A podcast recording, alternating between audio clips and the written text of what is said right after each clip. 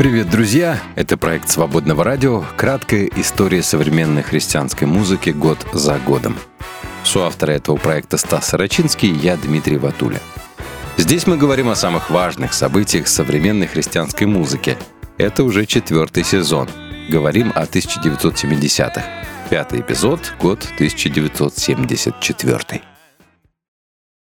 1974 год начался с того, что ФРГ после 20-летнего перерыва стали чемпионами мира по футболу. Второй раз в истории проведения чемпионата. Тем не менее, на фоне столь яркого спортивного события политических перипетий и потрясений в мире меньше не стало. В Греции было свергнуто диктаторское правительство черных полковников, и государство возглавила партия с говорящим названием «Новая демократия». Новым премьер-министром Израиля стал Ицхак Рабин. Голда Мейер, одна из основателей государства Израиль, сформировала новое правительство и ушла в отставку. Весной в Португалии был положен конец самому долговечному диктаторскому режиму в Западной Европе. После этого в стране наступила свобода вероисповедания, гарантировавшая всем гражданам из разных религиозных объединений право исповедовать свою веру и действовать в соответствии с ней. Да и в тогдашнем Советском Союзе хватало своих событий. 12 февраля был арестован Александр Солженицын и обвинен в измене родине по статье 64 УК РСФСР. Дело было возбуждено после выхода в Париже его удостоенного Нобелевской премии романа «Архипелаг ГУЛАГ». Союз советских писателей написал письмо с осуждением Солженицына и заодно академика Сахарова, как клеветников на наш государственный общественный строй. Тем не менее, глава КГБ Юрий Андропов предложил просто выдворить Солженицына из страны вместо того, чтобы отправлять его в очередные лагеря ссылки, которые поспособствовали бы дальнейшим бытописаниям тоталитарной советской действительности нобелевским писателям. А в США прошла акция «Марш за жизнь», направленная на отмену практики абортов, став впоследствии ежегодным событием на звездно-полосатом континенте. А в мировой кузнице кино, Голливуде, вышел фильм «Крестный отец» Фрэнсиса Форда Копполы. И этот фильм повлиял на небывалый взлет карьеры одного из самых значимых актеров истории Роберта Де Ниро.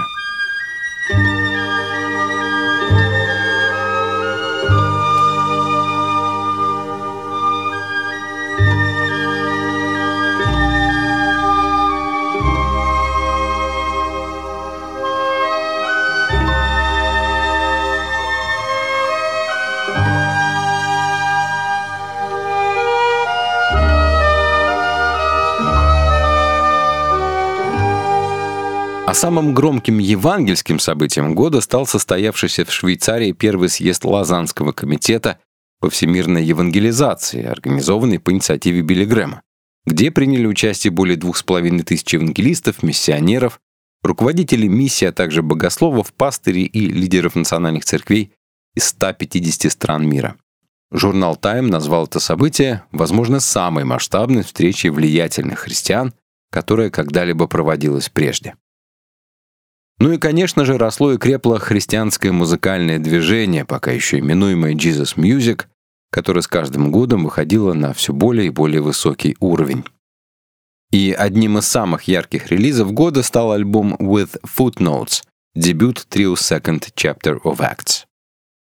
Над этим альбомом работали музыканты, имевшие студийный опыт сотрудничества с Monkeys, Birds, Beach Boys, Animals и Simon Garfunkel. Любой заправский меломан сейчас должен восторженно присвистнуть или произнести что-то вроде «Ого!», ну так оно и было.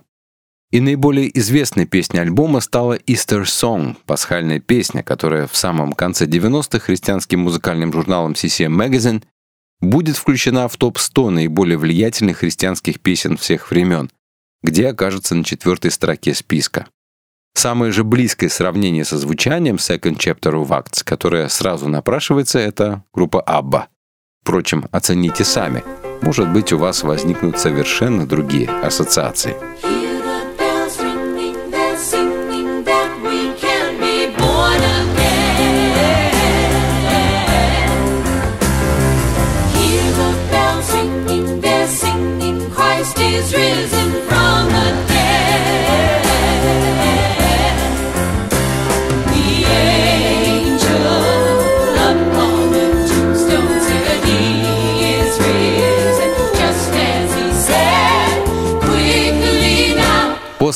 Распада Битлов их практически пятый участник Джордж Мартин обратил свое внимание на перспективную американскую рок-группу с говорящим о ее географии названием «Америка». Правда, записывался их новый материал в Лондоне на студии Air, в стенах которой делались такие монументальные альбомы, как Brothers in Arms от Dire Straits и Synchronicity от группы Police. Ну а в качестве саунд-инженера Мартин позвал своего давнего коллегу Джеффа Эмерика, приложившего руку к абсолютным шедеврам битлов вроде «Revolver» и «Saint Pepper's Lonely Hearts Club Band. What would you think if I sang out a tune? Would you stand up and walk out on me? Lend me your ears and I'll sing you a song And I'll try not to sing out of key Oh, I get by with a little help from my friends mm,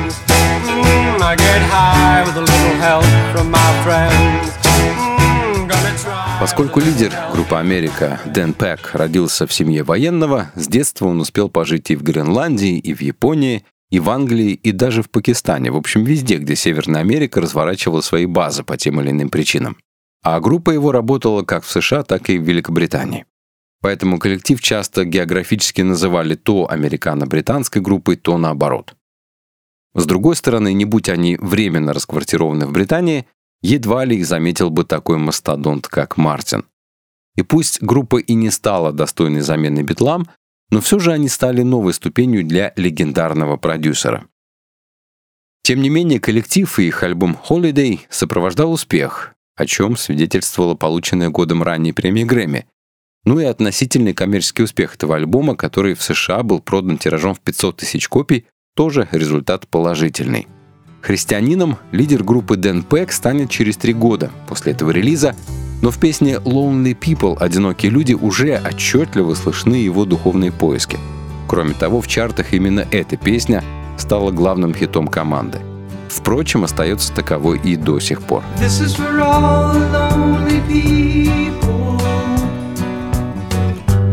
Thinking that life has passed them by. Give up until you drink from the silver cup. and ride that highway in the sky. Что удивительно, единственной официальной кавер-версии этой песни отметились лишь триумфаторы христианской музыки 90-х Jars of Clay, включившие свою версию хита в свой альбом 2003 года Who We Are Instead. This is for all the lonely people Thinking that life passed them by Don't give up until you drink from the silver cup. Ride that highway in the sky. Тем не менее, оригинальная песня имела успех и спрос у христиан, и даже позже появилась в официальном саундтреке в ныне нашумевшем фильме «Революция Иисуса», несмотря на то, что события картины разворачиваются на пару лет раньше, чем вышел этот самый сингл. В этом же году свой последний на долгие годы альбом Final Touch выпустила группа Love Song. Почему последний, если они были практически главной христианской рок-группой начала декады 70-х? Ну, дело в том, что сонги были верным идеалом хиппи и свое творчество воспринимали исключительно как служение людям, где сама музыка распространялась бесплатно и сочинялась только как инструмент для распространения Евангелия. Но уже через год энтузиастское движение идеалистов Jesus Music переформатируется в определение современная христианская музыка, где практически вся деятельность будет сопряжена с коммерцией. Кроме того, вновь образованные на волне всплеска христианского творчества лейблы, вроде New Song, Мир Record и Sparrow Records, должны были сами себя окупать и содержать. Ведь качественная запись требовала найма студийных профессионалов, работающих совсем не бесплатно.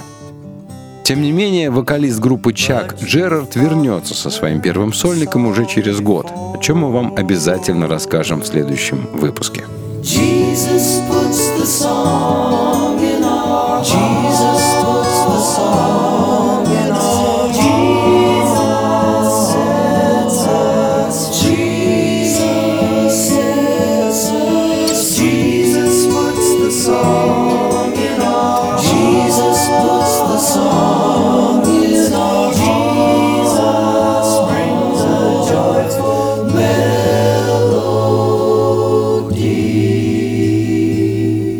Афроамериканская же музыка жила по-прежнему своей субкультурной жизнью, мало соприкасаясь непосредственно с белым евангельским музыкальным миром. И зачастую продолжала быть интересной только братьям по цвету кожи, да и светскому слушателю тоже. Заключив контракт с лейблом Dunhill, на котором за 10 лет его существования успели поработать Vandergraaf Generator, Steppenwolf и The Mamas and the Papas, группа Mighty Clouds of Joy выпустили релиз It's Time. Для коллектива именно этот альбом стал поворотным в карьере, а их песня Time — Время стала первым их хитом в светских чартах. Причем хитом инструментальным, звучавшим как саундтрек к сериалу «Шафт».